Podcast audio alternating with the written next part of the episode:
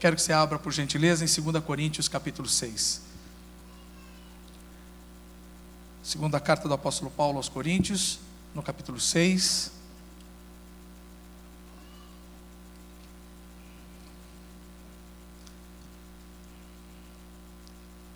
Abra lá, por favor.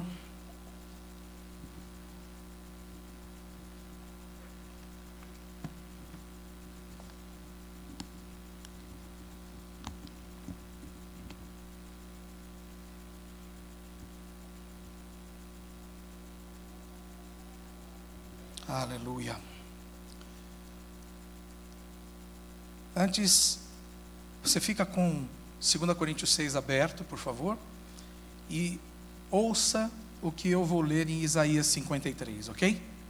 Eu preciso ler Isaías 53 para fazer também um suporte com 2 Coríntios 6, para podermos assim entender melhor o que Deus quer falar conosco, tá bom? Profeta Isaías, capítulo 53, fala desse amor derramado por nós.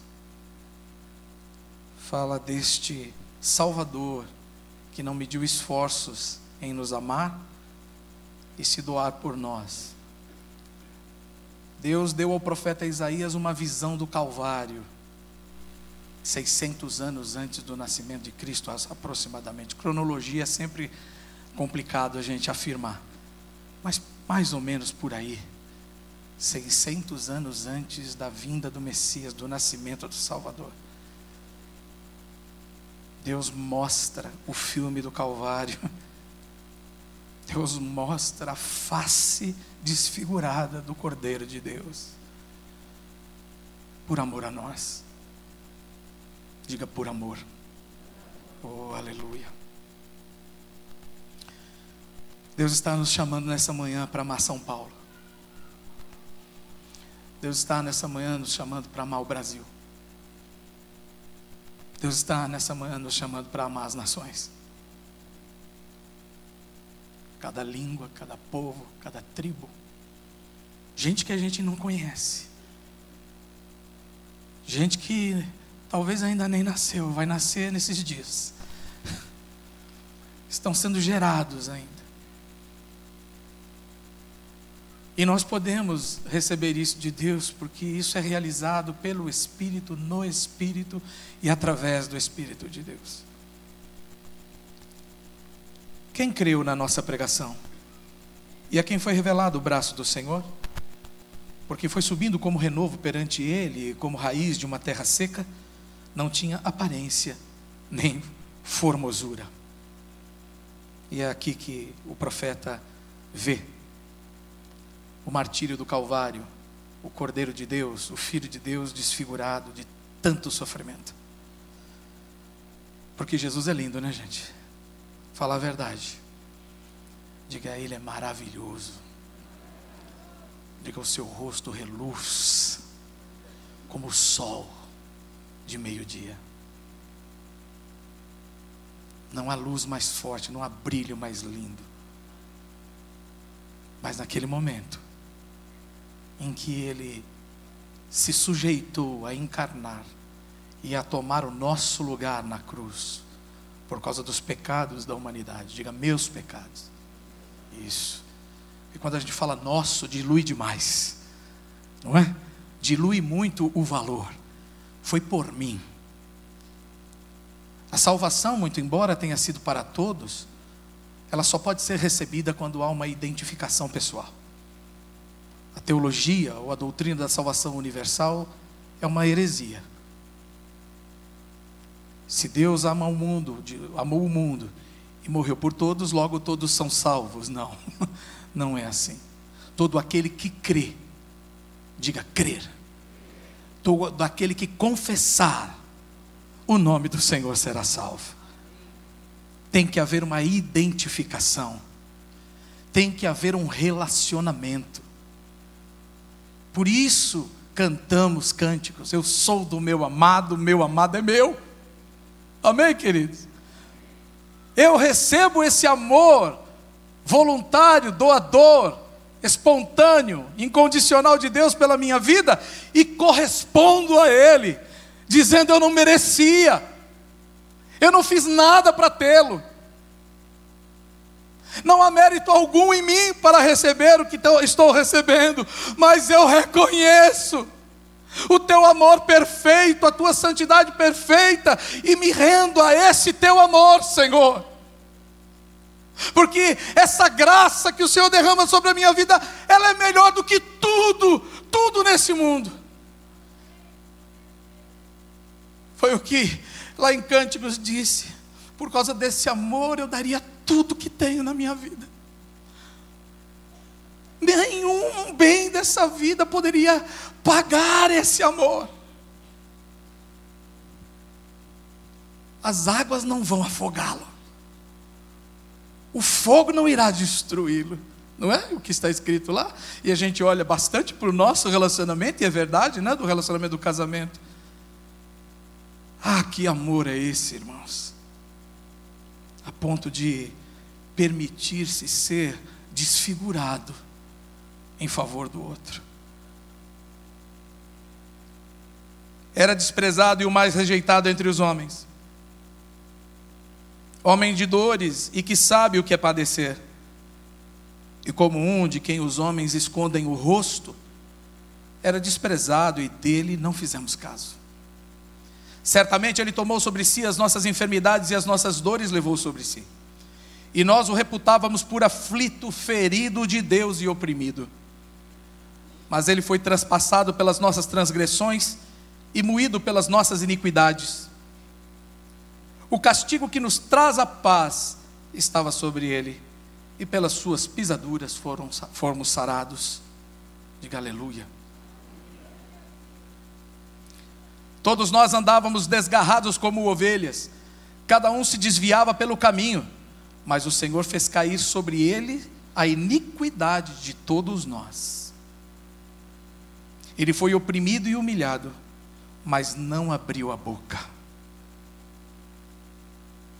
Grife isso, por favor. Ele foi oprimido e humilhado, mas não abriu a boca. Como cordeiro, foi levado ao matadouro, e como ovelha muda perante os seus tosquiadores, ele não abriu a boca. Vamos ler 2 Coríntios 6 agora? Guarde isso no seu coração.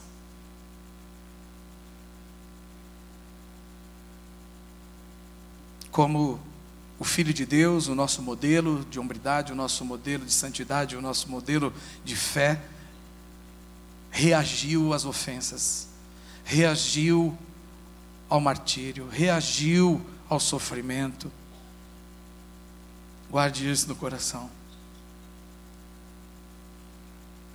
Como aqueles que são de Deus reagem. Não só agem, como nós, como crentes, reagimos a este mundo Que amor é esse que foi derramado no nosso coração, que nos habilita a reagir desta forma com que o Filho de Deus reagiu? Eu creio que é isso que Deus quer falar conosco.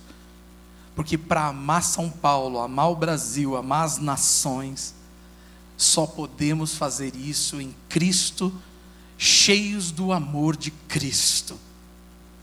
Isso precisa ser operado pelo Espírito de Cristo, que não teme a morte, que não teme perder, que não teme que seja arrancado algo, porque sabe que tudo o que o Pai já preparou é muito maior do que qualquer coisa nessa vida. Há uma vida acima e maior do que essa que está sendo vivida agora. Por causa do amor perfeito de Deus, aqueles que estão em Cristo jamais serão vencidos, jamais poderão perder de fato. Qualquer coisa dessa vida é lixo comparado àquilo que Cristo conquistou. Portanto, o crente não foge da sua cruz. O crente não foge da sua missão. O crente olha para Cristo e avança, amém? O crente olha para Jesus e vai. Como Jesus mesmo disse: ide, ide. Paulo aos Coríntios, capítulo 6, verso 11. Peço que você leia depois todo o capítulo 6, tá bom? Não dá tempo agora. Queridos coríntios, falamos a vocês com toda honestidade e lhes abrimos o coração. Não falta amor da nossa parte, mas vocês nos negaram seu afeto. Peço que retribuam esse amor como se fossem meus próprios filhos. Abram o coração para nós. Vou ler numa outra versão, pode ser? Essa daqui que eu li é na NVT, a nova versão transformadora. Vou ler então agora na revista, na NVI. Acho que é essa daqui, NVI. Não, revista e atualizada. Tá bom? Para vós outros, ó Coríntios, abrem-se os nossos lábios e alarga-se o nosso coração. Não tendes limites em nós, mas estáis limitados em vossos próprios afetos. Ora, como justa retribuição, falo-vos como a filhos, dilatai-vos também vós.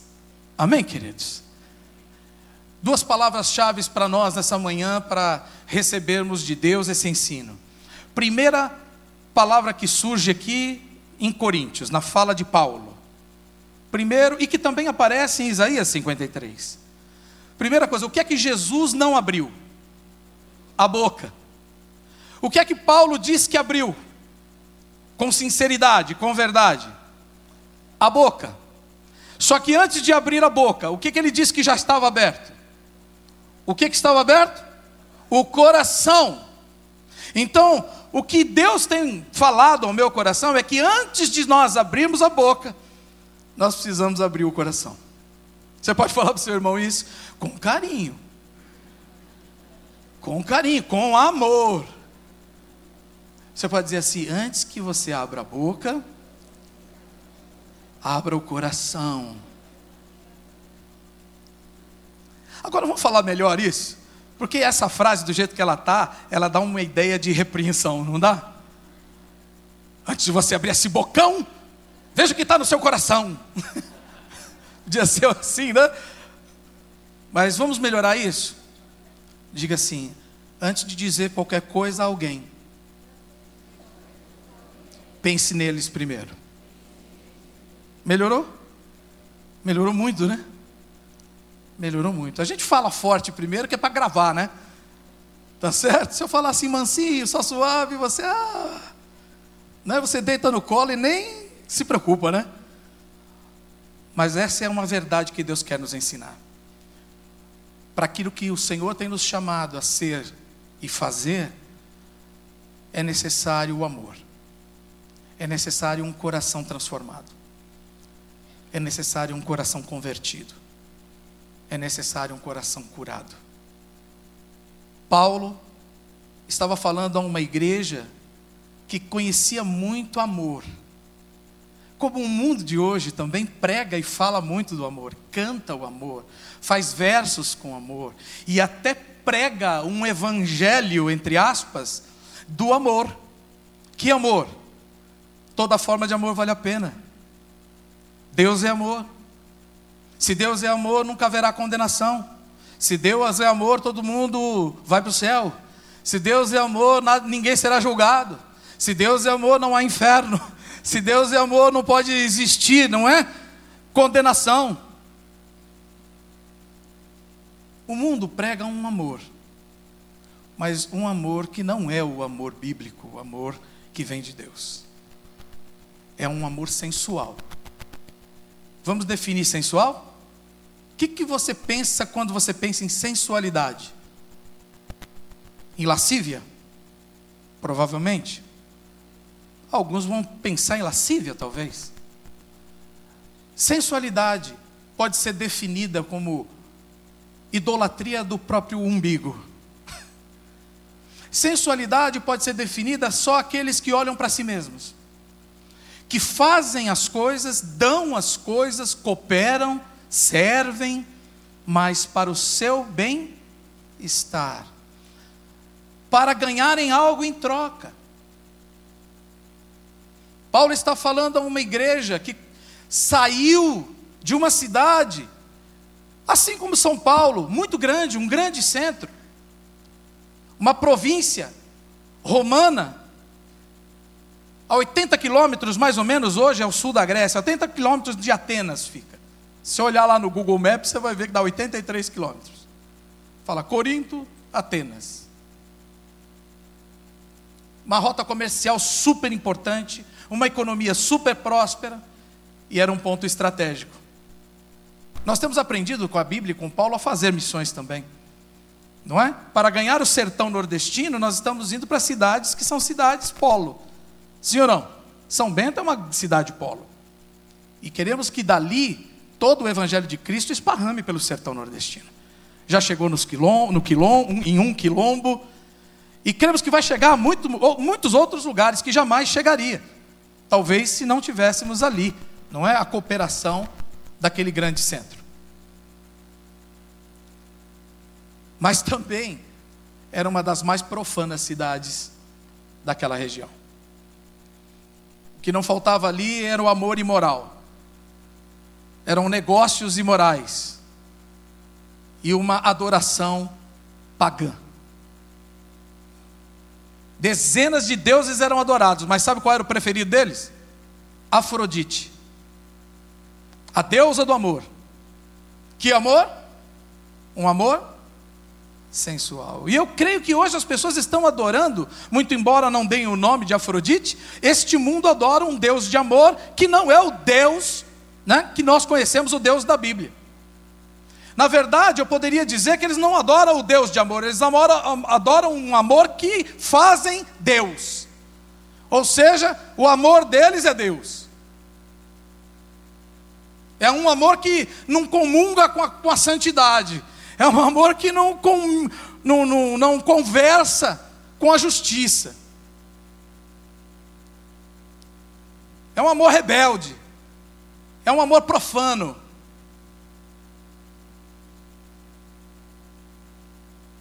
Paulo vai para essa cidade de Corinto e em 18 meses, com a ajuda de Priscila e Áquila, ele planta uma igreja, gente.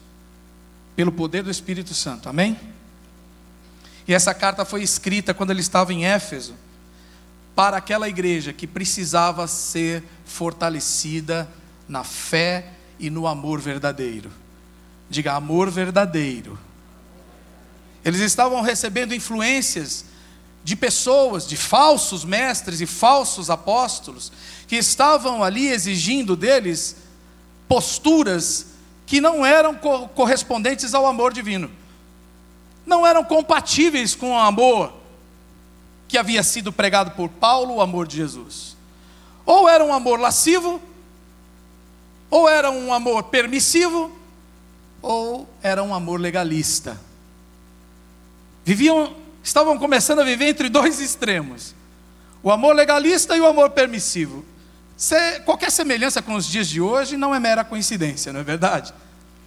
Hoje nós olhamos aí e ouvimos mensagens que ou tudo pode ou nada pode. Em nome do amor, em nome da santidade, em nome da adoração, ou tudo pode ou nada pode. Mas o amor de Deus, ele é perfeito, amém, queridos? É equilibrado. O amor de Deus é santo e convive perfeitamente com a, a sua justiça. Deus ele é justo. Por isso ele castiga o pecado. Sabe como ele prova isso? Ele mesmo encarnando e se dando como oferta na cruz. Ele não tinha pecado. Mas o pecado precisava ser julgado e sentenciado, sim ou não?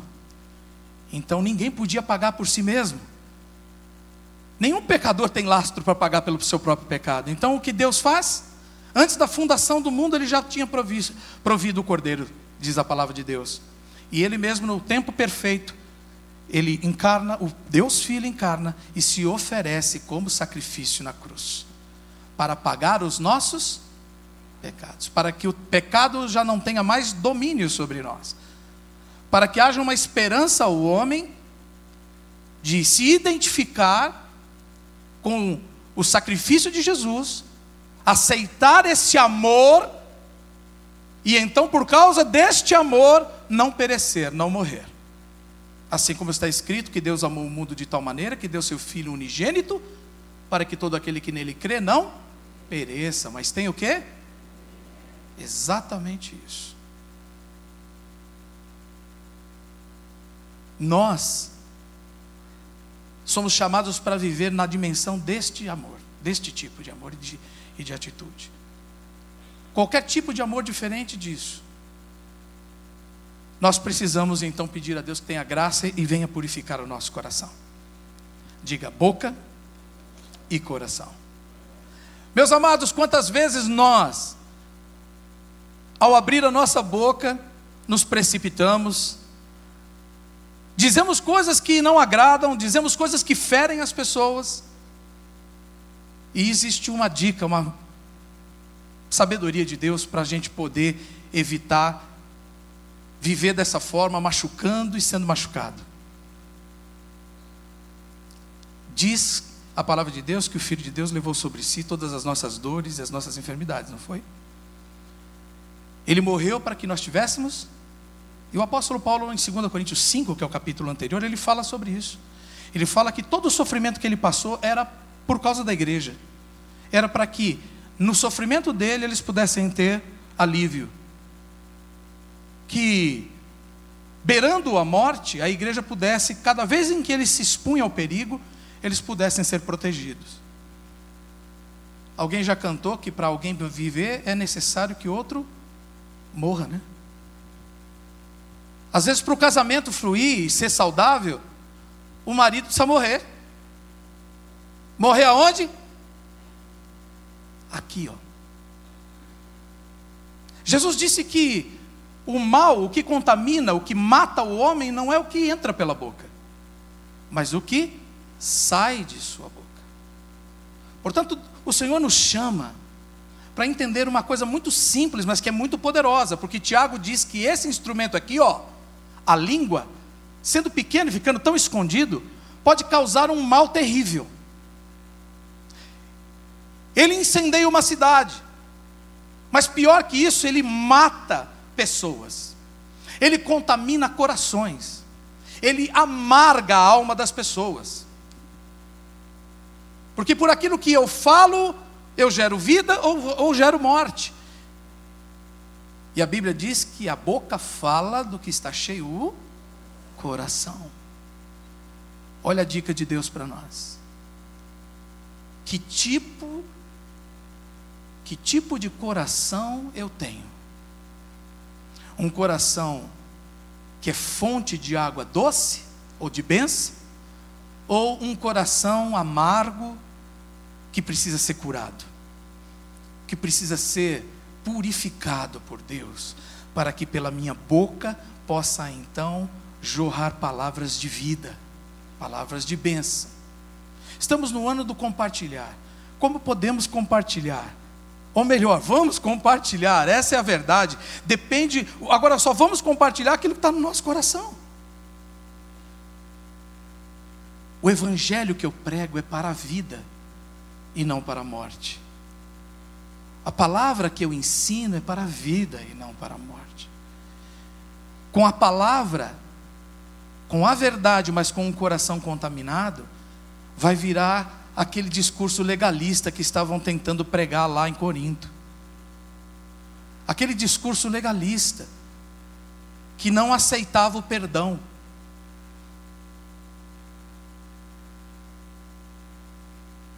Um discurso maldizente, julgador. Em nome de Deus, julgando o próximo, em nome de Deus, ofendendo o próximo, em nome de Deus, sentenciando as atitudes do outro.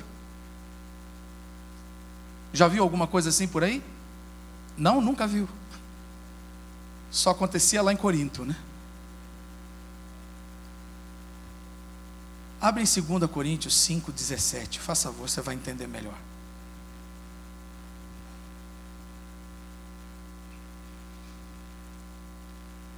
Capítulo uh, 5 de 2 Coríntios é todo um contexto para isso que nós estamos falando, tá?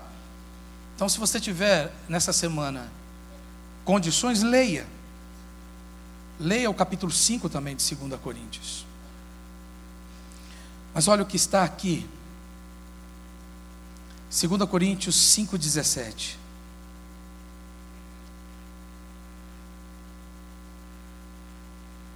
Logo, todo aquele que está em Cristo se tornou nova criação. A velha vida acabou e uma nova vida teve início. E tudo isso vem de Deus, aquele que nos trouxe, o 18, de volta para si por meio de Cristo e nos encarregou de reconciliar outros com Ele. Vocês estão lendo comigo aí? Nós em Cristo, todo aquele que recebeu a Jesus, quem é que recebeu a Jesus Cristo aqui já? Por favor, deixa eu ver. Quero fazer uma afirmação: você é nova criação, meu querido. Aquele espírito morto no pecado foi ressuscitado em vida por Jesus por causa do perdão dele e por causa do seu arrependimento. Você é nova criação, as coisas velhas passaram, o teu vocabulário velho já era os sentimentos que você tinha no seu coração por causa das coisas que te fizeram, já foi lavado por Cristo, Ele levou sobre si as nossas dores e as nossas enfermidades, Ele levou sobre si.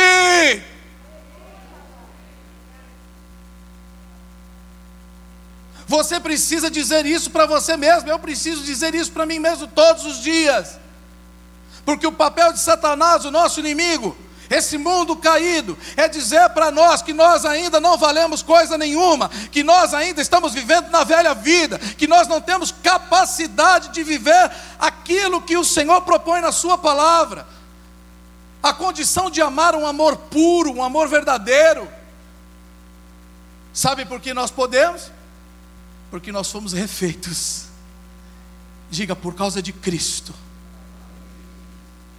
Quando Ele nos redime, quando Ele nos regenera, gera de novo, Ele põe dentro de nós o Espírito dele. Aquilo que estava morto agora vive. Aquele vaso sujo agora está limpo. Aquele vaso que não produzia vida, tudo que colocava nele morria, murchava, não durava muito, agora floresce. Paulo fala neste capítulo anterior, que nós somos vasos de barro. Ou antes, eu não lembro se é cinco ou um pouco antes. Ele diz que nós somos vasos de barro que tem um precioso depósito. Que depósito é esse? A própria verdade de Deus, que são as bênçãos de Deus, são palavras de vida para mim e para você, não palavras de morte. E é por isso que Tiago diz que de uma mesma fonte não pode sair palavra amarga e palavra doce. Dica de Deus, como está meu coração, é só olhar o que anda saindo por aqui, ó. Diz o Senhor, pela palavra, através do apóstolo Paulo, que nós somos o bom perfume de Cristo. É uma outra dica. Lembra do vaso? Lá em casa já teve muito vaso que não tinha flor. E nem era de adorno, era vaso para pôr flor. Mas aí, sabe o que acontecia? A gente colocava o que nele? A moedinha de um centavo que sobrava no bolso. O recadinho que a gente não sabia, não queria jogar fora, mas ao mesmo tempo punha lá. A nota fiscal que você não sabia o que fazer com ela e joga lá dentro. Que mais? Vai jogando. Botão que caiu da camisa. Que mais? Clips tudo que é tranqueira, que você não sabe onde pôr, você coloca dentro daquele bendito vaso. Mas o vaso foi feito para colocar vida. Uma planta bonita, uma flor cheirosa. né, perfumada. Mas como é que nós vamos ocupá-lo da forma como deve, se ele está cheio de tranqueira? A nossa vida não é assim? Quantas vezes nós permitimos que essas coisas entrem no nosso coração? Quantas vezes nós permitimos que nós fiquemos entulhados de falsas mensagens, de ofensas, maus tratos, mensagens aí fabulosas, encantadoras, e vamos enchendo, e vamos deixando que entre. Sabe o que o Senhor está nos dizendo? Que nós devemos aprender a abrir o coração para as coisas certas.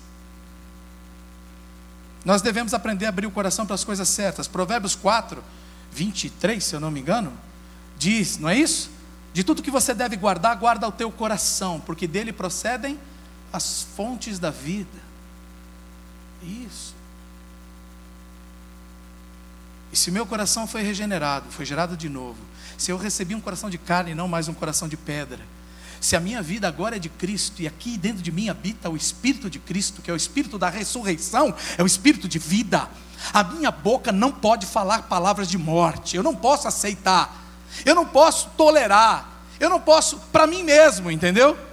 Eu não posso, é de mim para comigo mesmo, eu não posso aceitar isso como normal. Nós cristãos, pais cristãos, não podemos aceitar que o nosso vocabulário em casa seja um vocabulário com palavras torpes. Nós não podemos ficar aí falando palavrão, falando conversa chula na frente dos filhos. Nós não podemos tratar a esposa com palavras grosseiras.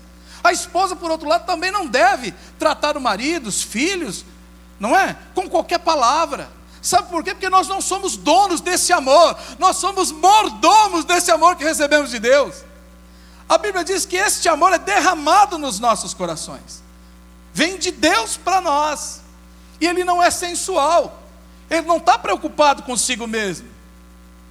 É esse amor de 1 Coríntios 13, que tudo suporta, tudo crê, tudo espera, nada pede em troca. É amável, é paciente, é benigno.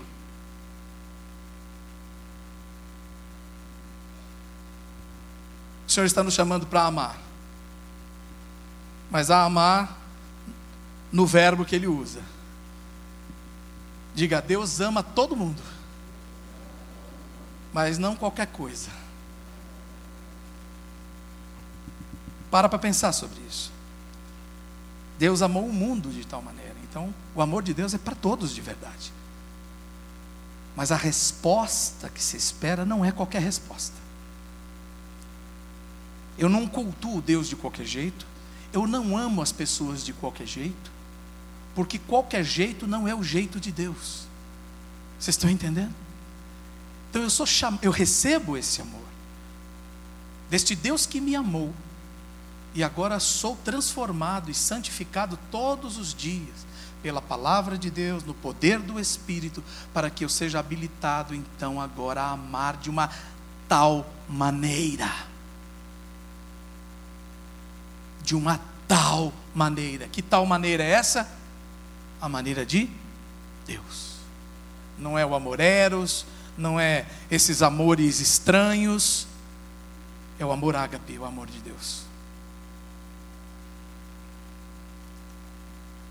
Esse amor, irmãos, é o amor que vai nos aproximar daqueles que são transgressores, deixando os julgamentos para Deus. Esse amor é o que vai fazer a gente amar como Paulo amou Corinto, que tinha no alto mais alto lugar da cidade um templo, onde ali ofereciam sacrifícios a Afrodite, oferecendo o seu próprio corpo, mil prostitutas cultuais. Sabia que muitas dessas se converteram ao Evangelho? Segundo Coríntios 5,17 nos diz o tipo de amor que nós devemos amar e como nós devemos ver as pessoas. Porque quando nós dissemos aí o, o verso de 2 Coríntios 5,17 que tudo se fez novo, a gente pensa na nossa vida. Mas ali Paulo estava dizendo para a igreja: pare de olhar as pessoas à luz do que elas foram lá fora. Deus está fazendo uma obra linda na vida delas, e o Espírito de Deus todos os dias está santificando pelo poder da palavra. Você não tem mais que olhar para a prostituta como prostituta, você não tem que olhar mais para o ladrão como ladrão. Olhe para ele agora como uma nova criatura, porque as coisas velhas na vida dessa pessoa já passaram, tudo se fez novo. Parem de acusar uns aos outros, parem de falar mal uns dos outros Pare de ver o cisco no olho do seu irmão. Cuide da trave que está no céu. Vê se há em você algum caminho mau. O salmista não diz, ó oh, Senhor, vê se há no meu vizinho algum caminho mau. Não é? Ele diz, Senhor, vê se há em mim, sonda-me, ó Deus, e vê se há em mim algum caminho mau. É esse amor que ama o pecador mas não comunga com o pecado. É por isso que ele fala lá na frente: não andeis em julgo desigual. Você vai ler a carta e você vai ver. Logo na sequência ele está falando: não entrem em julgo desigual. E por que, que ele diz para não entrar em julgo desigual? Então, quer dizer, então nós vamos trancar todo mundo agora aqui na. Tranca a porta lá, ninguém sai mais. É isso? Não, não é isso. Ele está dizendo que, muito embora devamos ter o nosso coração dilatado, e aberto para amar como Deus ama, nós não devemos compactuar com os princípios desse mundo. É possível amar o pecador e não amar o pecado. Hoje em dia temos, não é? Um dilema da igreja evangélica com o movimento LGBT, LGBTKCS. Já nem sei mais o que é direito, né? Assim, está tá aumentando as letras. Deixa eu dizer uma coisa para vocês. Esse amor aqui, esse amor aqui, ele não comunga com nenhum tipo de ensino ou amor estranho que não seja o amor de Deus. Mas ele ama as pessoas. Ele respeita as pessoas. Vocês estão entendendo? Então essa coisa de dedão na cara, isso não vem do amor de Deus. O nosso papel não é enfiar o dedo na cara de ninguém.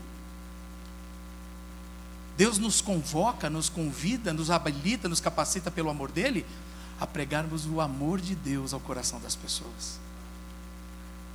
Ao invés de eu ficar lá atacando a lama, mais lama no pecado do pecador, no, no, no pecador, não é? Elame, elameando ele mais. Que tal derramar a lavagem da água pelo Espírito, que é a palavra de Deus? Imagina a igreja de Corinto, gente. Eu dei um pouco do panorama do cenário para vocês. Aí vinha aquele camarada que tinha, que estava agora na igreja, e vinha lá prostituta, que ele sabia que todo dia lá no tempo de Afrodite. Aí ela pegava e sentava do lado dele assim.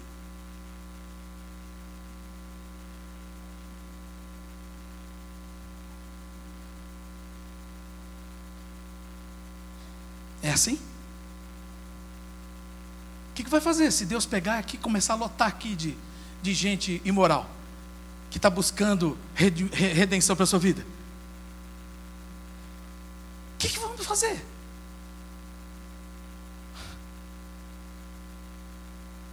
Vamos pregar o evangelho para eles. Que evangelho? Da condenação? Ou o evangelho da salvação? Porque a questão da condenação pertence ao Senhor, pela resposta que cada um dá a Ele, não é pela resposta que dá a mim. Eu prego a verdade, eu prego o amor de Deus, eu prego o Evangelho, eu amo, eu faço de tudo, como Paulo diz, eu, eu fiz de tudo para com todos, de forma que alguém fosse salvo. Se depender de mim, todo mundo vai para o céu. Não compete a mim julgar, não compete a mim apontar o dedo, a mim compete amar, e amar com o amor de Deus, e falar a verdade em amor. Querido, você sabia? Vem cá, deixa eu te mostrar na palavra aqui que Deus pensa a respeito desse estado que você está vivendo agora. Vamos junto, não sou eu. Eu quero te mostrar o pensamento de Deus a respeito desse estado. O que, que Deus pensa sobre o adultério? O que Deus pensa sobre o homossexualismo? O que, Deus pensa a respeito do, dos vícios? Que a gente fica, a gente fica martelando só num lugar, né? O que é que Deus pensa sobre a maledicência? O que é que Deus pensa sobre a avareza? Tem tantos pecados, pecado desagrada a Deus. Mas parece que só os homossexuais desagradam a Deus. É? O dele está estampado. E aqueles que estão ocultos?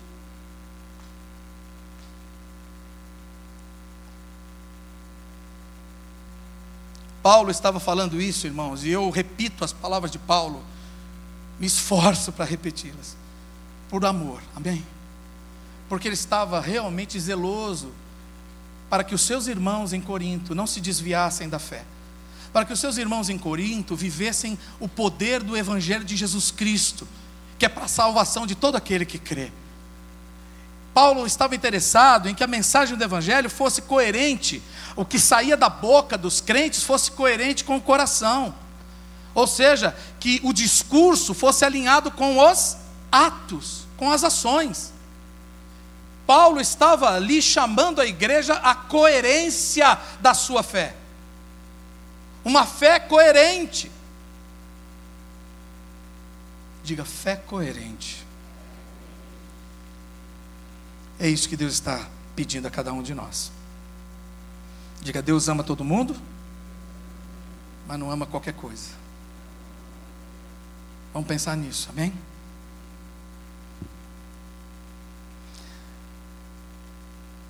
Há uma outra citação em 15, verso 15, 6, 15. Vamos ver o que está aqui. Que harmonia pode haver entre Cristo e o diabo? Como alguém que crê pode se ligar a quem não crê? E que união pode haver entre o templo de Deus e os ídolos? Pois somos o templo do Deus vivo, como ele próprio disse: habitarei e andarei no meio deles. Serei o seu Deus e eles serão o meu povo. Vamos ler o 17 já direto? Portanto, afastem-se e separem-se deles, diz o Senhor. Não toquem em coisas impuras, e eu os receberei. Eu serei seu pai, e vocês serão meus filhos e minhas filhas, diz o Senhor Todo-Poderoso. A palavra fiel aqui, irmãos, ela quer nos chamar para entender aquele que realmente tem o caráter de Cristo. Diga caráter de Cristo. Diga digno de confiança. E eu queria que você me ajudasse a ministrar o seu irmão pelas verdades de Deus, porque a minha boca quer abençoar a sua vida, amém? Porque o meu coração está dilatado para vocês, meu coração está aberto para vocês. Então, diga para a pessoa que está ao lado uma verdade: diga, Deus sempre te viu uma pessoa confiável.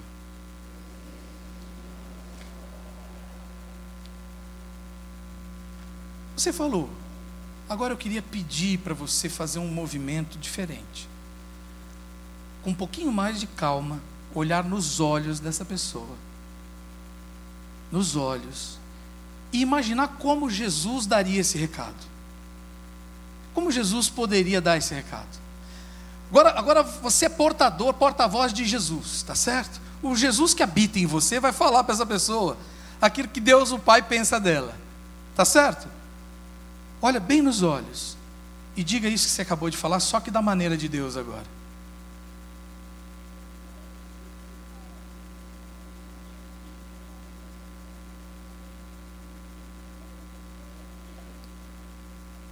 Melhorou? Melhorou ou não? Ah, você é uma pessoa confiável. O pastor mandou falar. Está cumprida a minha tarefa, né?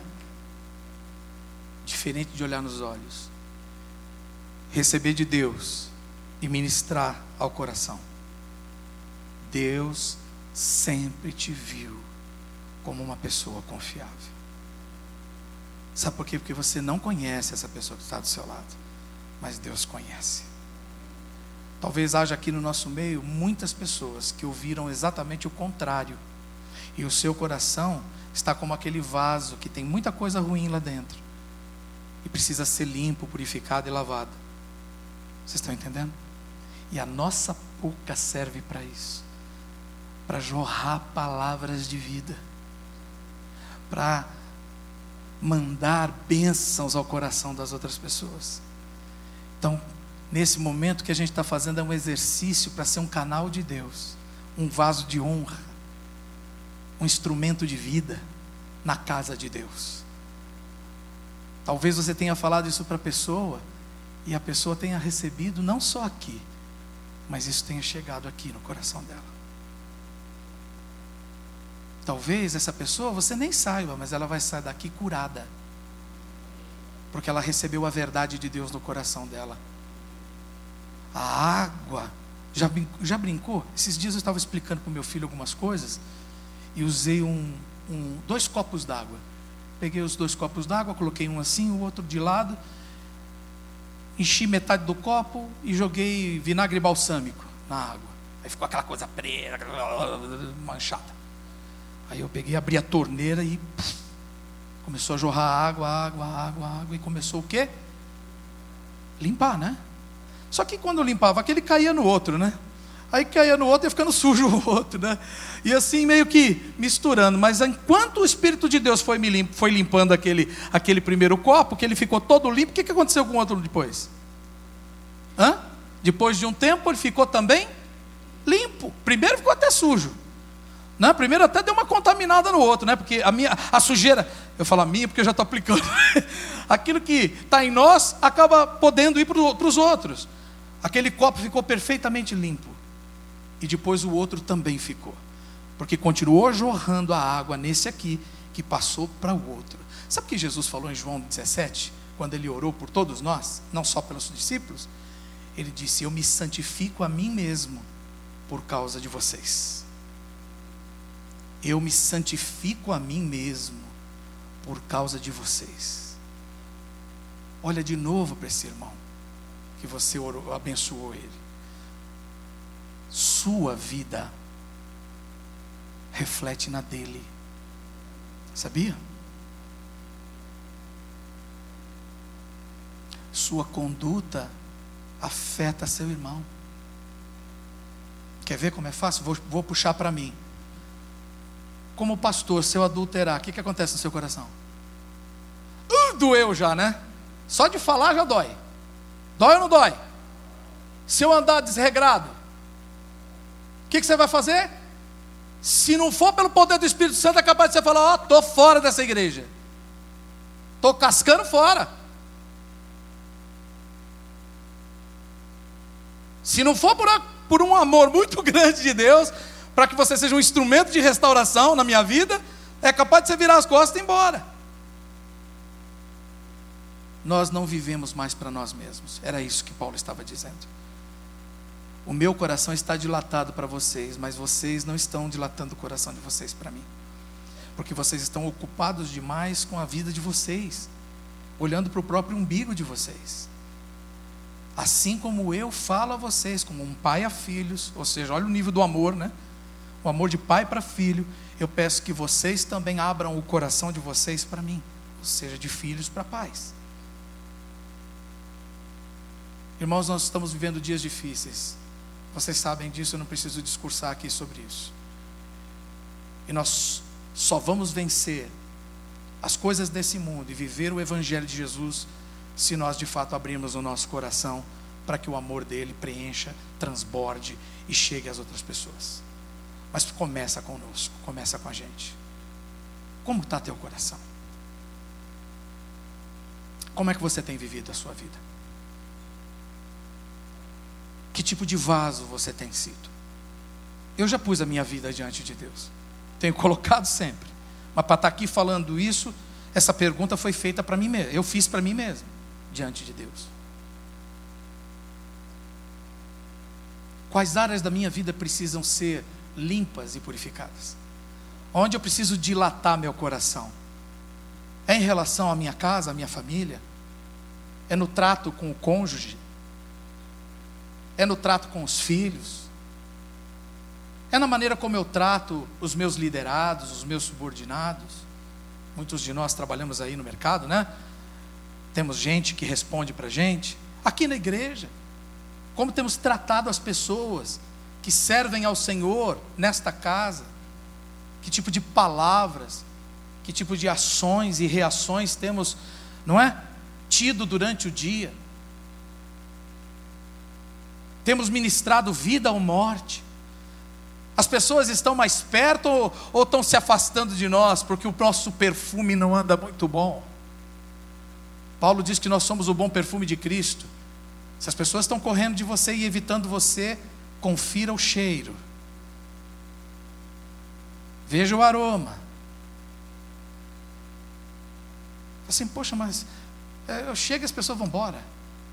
Está todo mundo rindo, quando eu chego, todo mundo fica sério. Todo mundo tem conversa, mas quando eu chego ninguém quer conversar. Está acontecendo alguma coisa.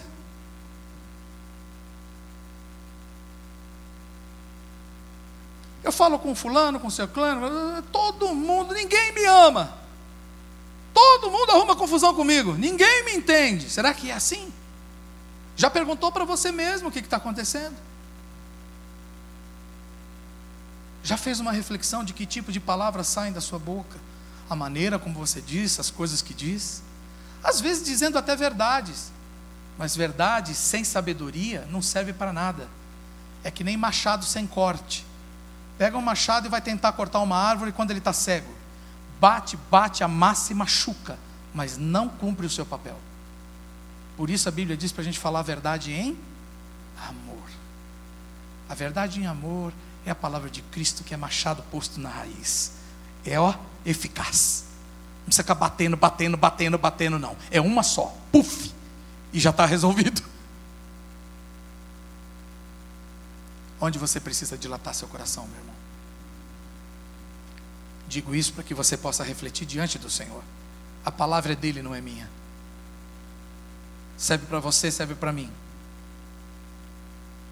Mas se nós somos essa igreja, que estamos repetindo a visão de Deus aqui, de acolher as pessoas e ensiná-las a viver como discípulos de Jesus, tudo começa pelo acolhimento, não é verdade?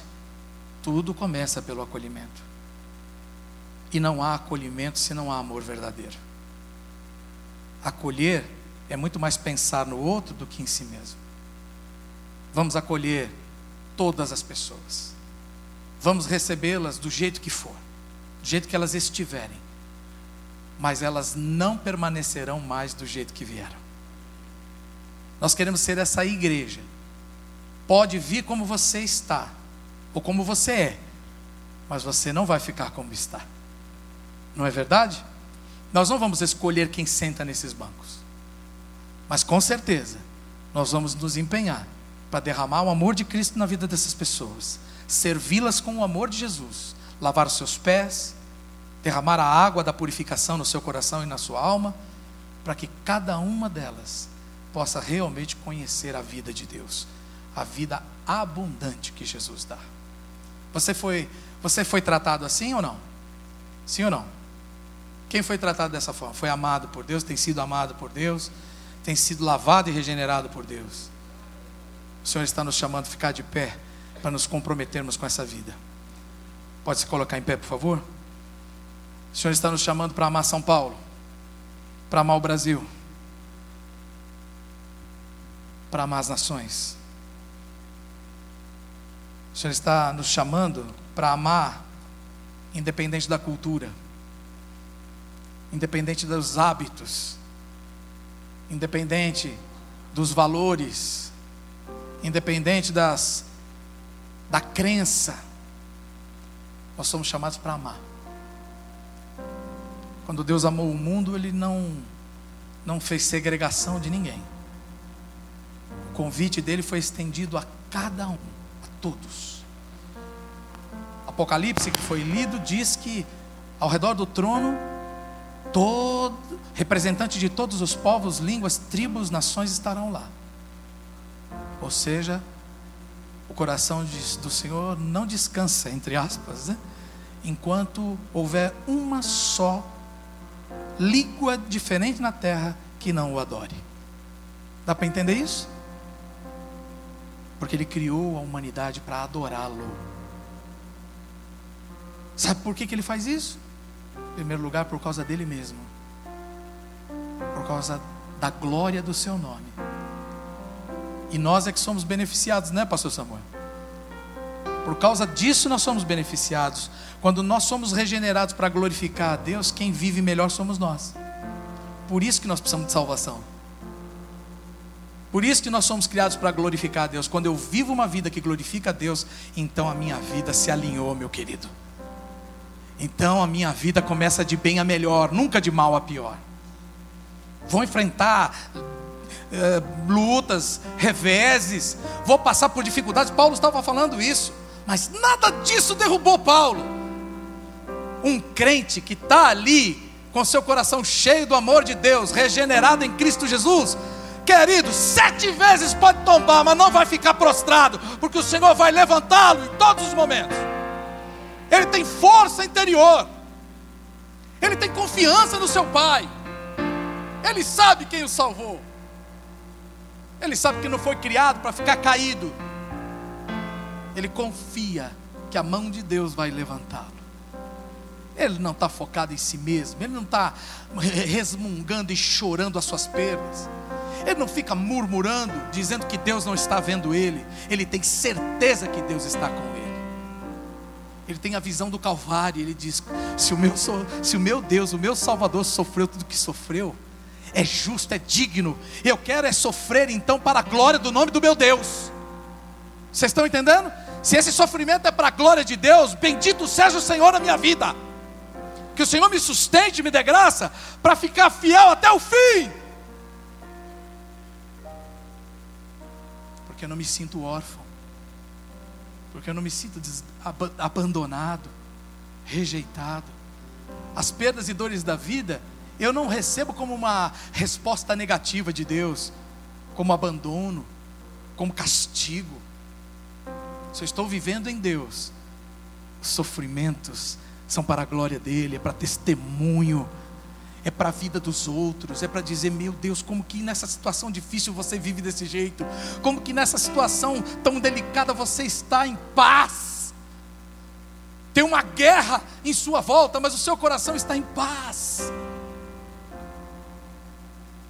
Porque Deus, o meu Pai em Cristo me ama.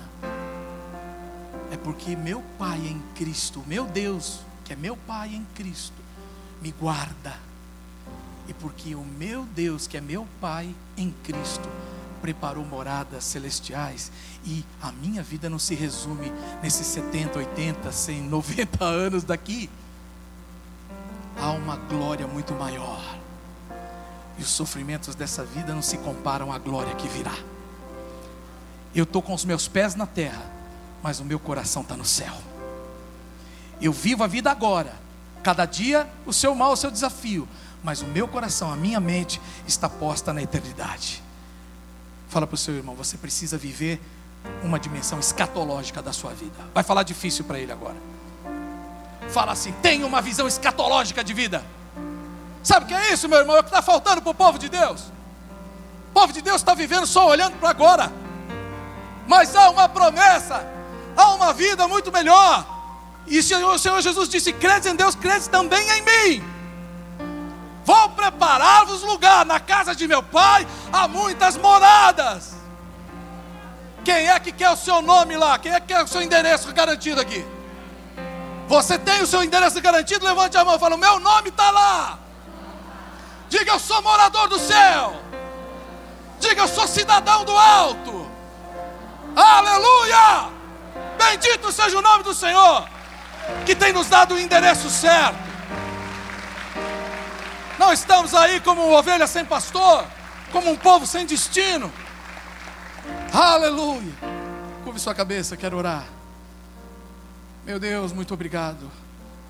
Muito obrigado pelo teu coração que se dilatou de tal forma por nós, que amou de tal forma cada um de nós, que foi capaz de sofrer em nosso lugar todo o sofrimento que nós merecíamos.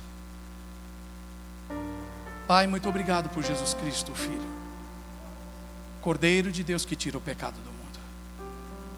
Nós não seríamos capazes de pagar o nosso pecado, as nossas dívidas contraídas diante do Senhor e uns dos outros. Te louvamos nessa manhã por causa do teu perdão, essa graça que é melhor que a vida. Não há nada comparado a isso, Senhor. Por isso, nessa manhã, estamos pedindo, como filhos amados, dilata o nosso coração. Dilata o nosso coração uns para com os outros. Dilata o nosso coração em relação aos perdidos, Senhor. Um dia nós fomos achados, um dia nós fomos encontrados, o Senhor teve misericórdia de nós. Nós não temos o direito de sermos duros com ninguém. Ajuda-nos, nós que somos pais, a perdoar os nossos filhos. Ajuda-nos a perdoá-los nesse momento de juventude, em que eles oscilam muito, em que eles ficam testando as coisas às vezes. Que o Senhor nos dê um coração como o teu, que nunca desiste, que ama incondicionalmente, que fala a verdade em amor, muito mais olhando o outro do que a si mesmo. Se falamos a verdade, falamos a verdade para a vida, porque a verdade liberta, a verdade salva, a verdade cura. Se não estamos fazendo isso, Pai, nos ajude. Se o que está saindo da nossa boca está causando confusão, dissensão, brigas, afastamento, cura o nosso coração nessa manhã. Que nós nos sintamos perfeitamente amados pelo Senhor.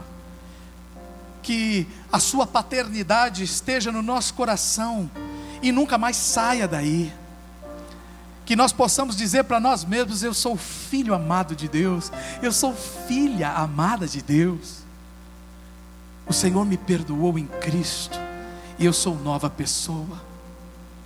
A velha vida já não tem nada mais a ver comigo e nem eu com ela. Eu agora quero andar e vou andar em novidade de vida. As palavras que saírem da minha boca serão condizentes com um coração novo que Deus me deu. E toda vez que a minha língua falar o que não deve, eu vou me curvar perante o Senhor e vou pedir que Ele me lave e me purifique. Todas as vezes que alguém disser para mim coisas que não correspondem à verdade de Deus, eu vou em oração pedir ao Senhor pelo Espírito Santo que lave o meu coração e tire aquelas mentiras da minha alma. Eu andarei em novidade de vida, na verdade de Deus. Eu com Ele e Ele comigo. E assim, Senhor, como igreja, nós amaremos São Paulo, o Brasil e o mundo, do mesmo jeito que o Senhor ama, e haverá espaço para todos no meio de nós. As pessoas não somente escutarão falar do Evangelho, nós seremos o Evangelho vivo, andando nessa cidade, andando nesse país e andando pelo mundo. Testemunhos vivos, tochas acesas uma fé verdadeira e viva na face da terra. Assim o Senhor é, assim nós somos também. Em nome de Jesus oramos, amém. Amém. Graças a Deus.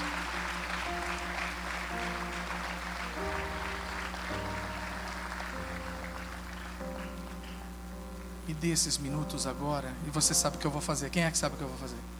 Quem sabe, levanta a mão. Quem não sabe devia saber. Você quer ver o que está escrito aqui?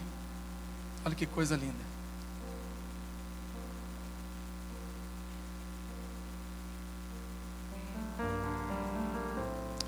Capítulo 5, 2 Coríntios ainda, tá? No capítulo 5, verso 20. Eu vou ler, porque é melhor do que eu falar. Quando o pastor faz apelo aqui, dá a impressão que a coisa é arranjo da igreja, né? É um arranjo nosso, costume da igreja. Olha isso aqui na palavra. Isso é para você. Abra seu ouvido. Agora, portanto, somos embaixadores de Cristo. Deus faz seu apelo por nosso intermédio. Falamos em nome de Cristo quando dizemos: reconciliem-se com Deus. Pois Deus fez de Cristo aquele que nunca pecou, a oferta por nosso pecado, para que por meio dele fôssemos declarados justos diante de Deus. Toda vez que fazemos um apelo aqui, é baseado nessa palavra. Como embaixadores de Cristo, nós rogamos a você que está aqui, Não saia daqui sem se reconciliar com Deus, o teu Pai. Jesus disse: Eu sou o caminho, a verdade e a vida. Ninguém vem ao Pai senão por mim. Jesus é o reconciliador, é o mediador dessa aliança. É só através dele. E ele está fazendo esse convite a você. Você que está aqui, nunca fez uma entrega de coração. Lembra? Dilatar o coração? Agora é hora de você abrir seu coração para que o amor de Deus entre aí. Esse amor revelado por Cristo. Sabendo e se reconhecendo pecador. Sabendo que Cristo pagou a sua dívida. Que Ele se fez pecado em teu lugar. Agora Ele te dá a chance de responder ao amor dele se reconhecendo pecador e se identificando com a justiça dele, dizendo muito obrigado, Senhor, por ter pago a dívida que eu não podia pagar. Eu aceito o seu pagamento. Eu reconheço que só o Senhor podia ter feito isso. E eu então agora, do mesmo jeito que o Senhor se entregou por mim, eu me entrego a ti. Eu quero viver para o Senhor. Porque o Senhor morreu por mim, mas eu quero viver para ti por toda a minha vida.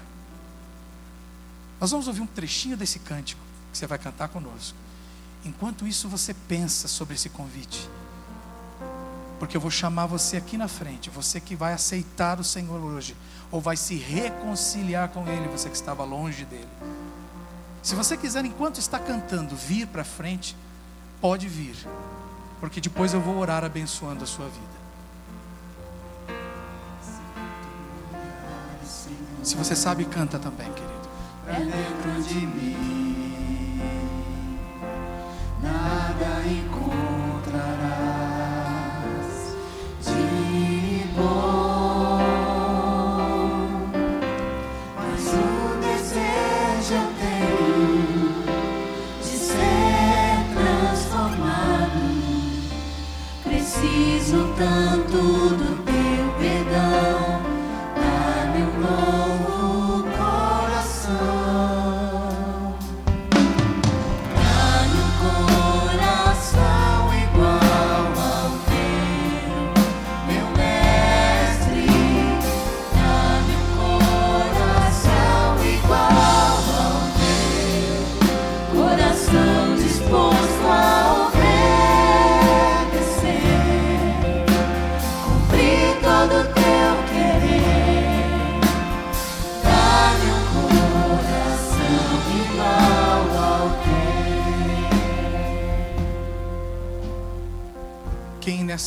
manhã, nesse final de manhã,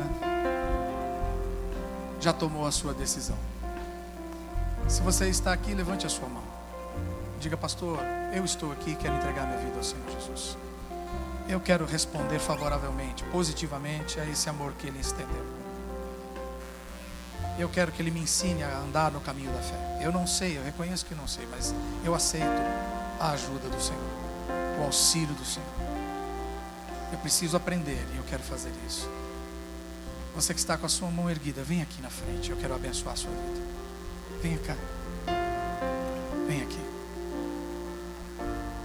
Querido, não tenha vergonha. Não tenha vergonha. Não tenha vergonha do Evangelho de Cristo. Não tenha vergonha do sacrifício e de amor que foi feito por você. Vem para cá. É só você e Deus que sabe. Eu não sei mas por intermédio da nossa vida, Deus está fazendo esse convite a você. E é em amor que Ele faz. Assim como Ele abriu o coração dele para você, abra o seu coração para Ele também. Não feche o seu coração para Jesus. Há mais alguém aqui que gostaria de vir? Você está afastado. Por que você não se aproxima? Deus nunca te rejeitou. Nem por pela multidão de pecados que você praticou. Isso não foi suficiente para apagar o amor que Deus tem por você. Mas Ele espera de você uma resposta, querido. Ele espera de você a reconciliação. Ele espera que você responda para Ele: Oh Senhor, tu me amas. E eu quero declarar hoje: Eu também te amo. Lembra quando Ele falou com Pedro? Pedro, tu me amas? Sim, eu te amo, Senhor. Pedro, tu me amas? Sim, eu te amo, Senhor. Pedro, tu me amas? Tu sabes, Senhor, que eu te amo. Sabe o que Jesus estava fazendo ali? Curando o coração de Pedro, que tinha negado ele três vezes. Foi uma pergunta para cada negação. Ele deu a chance de Pedro responder na face dele: Sim, eu te amo. Eu te rejeitei lá atrás, eu me afastei de ti. Mas a verdade é que eu te amo e eu não posso viver sem o Senhor. Para cada negação, Deus, o Senhor Jesus deu a Pedro a chance de fazer uma confissão verdadeira e curar a sua alma, curar a acusação que podia estar ainda ali no seu coração por ter rejeitado Jesus. Faça da mesma forma. O Senhor Jesus está perguntando: Você me ama? Então vem aqui, declara que você me ama, entrega a sua vida para mim. E anda comigo. Viva a vida que eu tenho para você viver. Você me ama mais do que a você mesmo? Você é capaz de dar a sua vida por mim? Para mim, melhor dizendo, como eu dei a minha vida por você? Então vem. Vem para mim. Nós vamos orar com esses irmãos. Digam assim, queridos, aqui. Senhor Jesus, ore em voz alta, por favor. Senhor Jesus, eu recebo o teu perdão. Porque eu sei que eu sou pecador. E eu não tenho condições de pagar pelos meus pecados. Eu reconheço que o Senhor levou todos eles na cruz, quando o Senhor morreu em meu lugar. E sei que por causa disso, porque o Senhor é santo e justo, porque não havia pecado algum em ti, Deus o Pai, hoje pode me perdoar através do teu filho. Jesus, eu agora peço que tu entres em meu coração, na minha vida, e transforme a minha maneira de viver. Muito obrigado por me aceitar do jeito que eu sou e me amar assim. Mas muito obrigado também, porque o Senhor há de me santificar todos os dias e não vai me deixar do jeito que eu sou. Cada dia vai ser melhor na minha vida, e eu vou estar mais parecido contigo a cada dia. Pega na minha mão, Senhor. Espírito Santo me ajuda. Senhor, escreve meu nome, meu nome no livro da vida, porque eu também tenho agora a certeza pela fé de que haverá um endereço no céu para mim. É por, por causa do teu nome e em fé que eu declaro: Tu és meu Senhor, meu único Salvador. Amém. Graças a Deus, queridos, graças a Deus. Sejam bem-vindos à família. Bem-vindos de volta. Bem-vindos, você que está chegando agora. Os irmãos vão aqui, além do abraço, dar algumas informações e entregar uma Bíblia de presente para vocês. Tá bom? Vão anotar o nome, porque a gente cuida de todos aqueles que são gerados nessa casa. Tá bom? E a gente vai oferecer a vocês aí um período de cuidados. Vocês não estão sozinhos, tá bom? Então, por favor, siga com o Serginho ali. Lá fora ele vai conversar com vocês. Queridos, muito obrigado você que permaneceu. E eu, como teu pastor também, gostaria de pedir sempre que você puder, procure ficar até o final, amém? Procure ficar até o final. Sua presença, não é? Fortalece. Suas orações abençoam. Nós precisamos da intercessão dos irmãos aqui num momento como esse. Amém? Nós não viemos aqui para sermos só servidos. Nós viemos aqui para servir uns aos outros também. Não é? Nenhum garçom, nenhum mordomo larga o jantar no meio do caminho, né?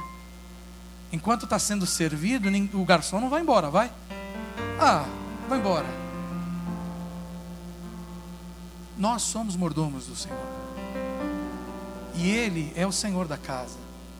E há uma mesa aqui sendo servida. Amém? É o pão do céu que está sendo servido.